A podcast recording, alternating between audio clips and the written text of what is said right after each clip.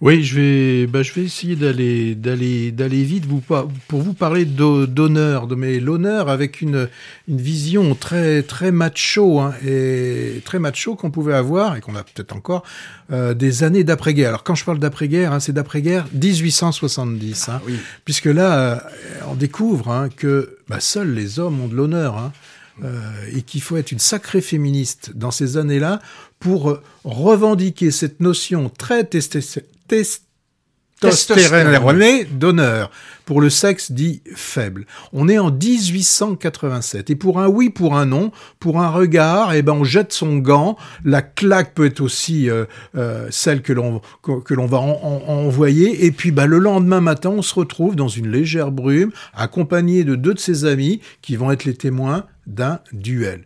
Et puis là, les duels, ils ont leurs règles. Hein. On peut décider d'arrêter la boucherie au premier sang versé. Mais euh, des fois, le premier sang versé, c'est aussi le dernier. Hein. il est assez létal. Donc voilà une affaire d'honneur. Film réalisé par Vincent Pérez, euh, qui s'est d'ailleurs réservé un rôle dans le film, et Paul Meyer. Hein, il, il, joue celui du, du méchant. On y retrouve un charismatique maître d'armes, le ténébreux Roche d'Izem, défenseur de la veuve et l'orpheline. Enfin là, il va être défenseur de sa sœur qui vient de perdre son fils dans un duel. D'ailleurs, je sais pas euh, s'il existe un terme pour un parent qui a perdu un de ses enfants. Là, quand c'est un enfant, il devient orphelin et on, peut devenir veuf. Mais quand on perd ses enfants, ça n'existe pas, parce que ça ne devrait pas exister de perdre ses enfants. Voilà.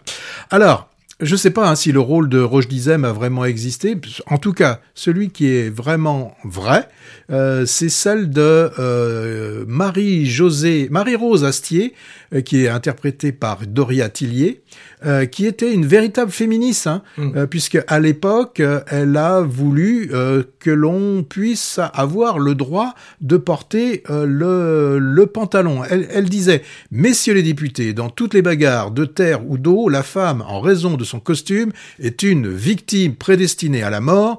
Aux accidents de tramway, surviennent pour le même motif à cause de leur robe. En effet, hein, euh, c'est pas c'est pas anodin, euh, c'est pas anecdotique, hein, plutôt je devrais dire. Hein, c'est que beaucoup de, femmes euh, ben, euh, avaient péri, par exemple, dans un incendie qu'il y avait eu à l'opéra comique parce qu'elles étaient empêtrées dans des robes encombrantes. Donc cette Marie-Rose Astier a aussi alors là aussi, c'est un des thèmes du film, et il y a eu la risée dans, les journaux. Elle a ouvert une salle d'armes réservée aux femmes. Donc euh, voilà le, film. Alors le film, bah, le film, le film, le film, c'est d'un classique de chez classique de ah. chez classique. Il y a de beaux décors, il y a de beaux costumes, l'interprétation soignée, des seconds rôles qui sont bien campés. Je pense par exemple à, Guillaume, Guillaume Gallienne qui joue un des amis. Mais le scénario reste quand même convenu, les, les, les rebondissements sont prévisibles. Hein. Euh, voilà, moi donc, euh, moi ce, ce, ce, ce, film, il, il m'a pas vraiment, vraiment, vraiment passionné. Je retiendrai quand même dans l'histoire, c'est qu'il a fallu attendre le 12 juillet 2012 pour qu'un sénateur du nom d'Alain Houpert, eh bien, il a interpellé la ministre, la ministre des Affaires euh, des droits des femmes pour leur dire que la disposition interdisant le, le port du pantalon aux femmes hmm. était toujours en vigueur. Donc, il a fallu attendre le 31 janvier 2013 oui, oui, 31 juin, pour que l'ordonnance soit vraiment, euh, ce soit euh, abrogée. Tu l'as vu le film? Ouais, ouais. Moi, je trouve que c'est quand même une belle reconstitution historique oui, de l'époque. c'est bien hein. foutu, mais bon. Euh, alors, ambiance étonnante, salle d'armes, et en même temps bureau de rédaction de presse. Je trouvais mhm. ça assez Il paraît que historiquement, c'est vrai. Hein.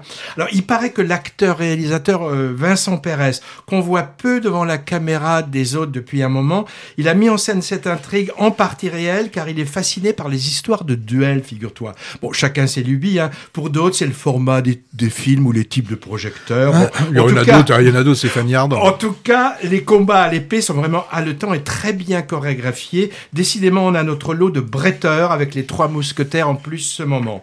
Euh, au moins, moi, je trouve que euh, une affaire d'honneur qui sent l'amidon quand même un petit peu, à l'image de Roche Dizem, qui est quand même un peu raide dans son rôle. Moi, ça m'aura permis d'apprendre des choses sur cette femme, la Marie de, de Valser, et, son combat euh, féministe bien avant l'heure, dès la fin de, donc, du, du 19e.